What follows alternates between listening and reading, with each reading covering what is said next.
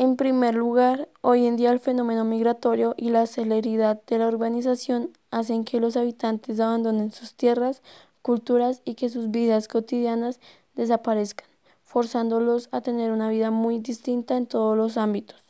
Unlike lleva a que la lengua no se mantenga, sino que sea cambiada por la lengua predominante del país.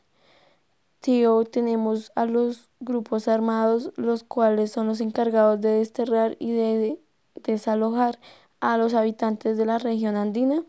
Y no solo eso, sino que gracias a estas guerras originadas por estos grupos y el gobierno, los habitantes mueren y ahí es cuando desaparecen las lenguas andinas. Nevertals, con la desaparición y la pérdida de cada lengua de esta región, no solo se pierde un simple idioma andino, Cemberley también se pierden y mueren demasiadas cosas que pudieron haber sido necesarias para el futuro de la región y del país.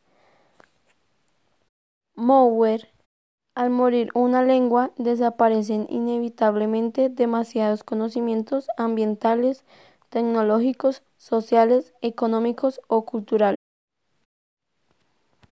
Ahora cabe preguntar, ¿qué es lo que está haciendo el gobierno de Colombia para evitar la muerte y la extinción de la lengua de la región andina?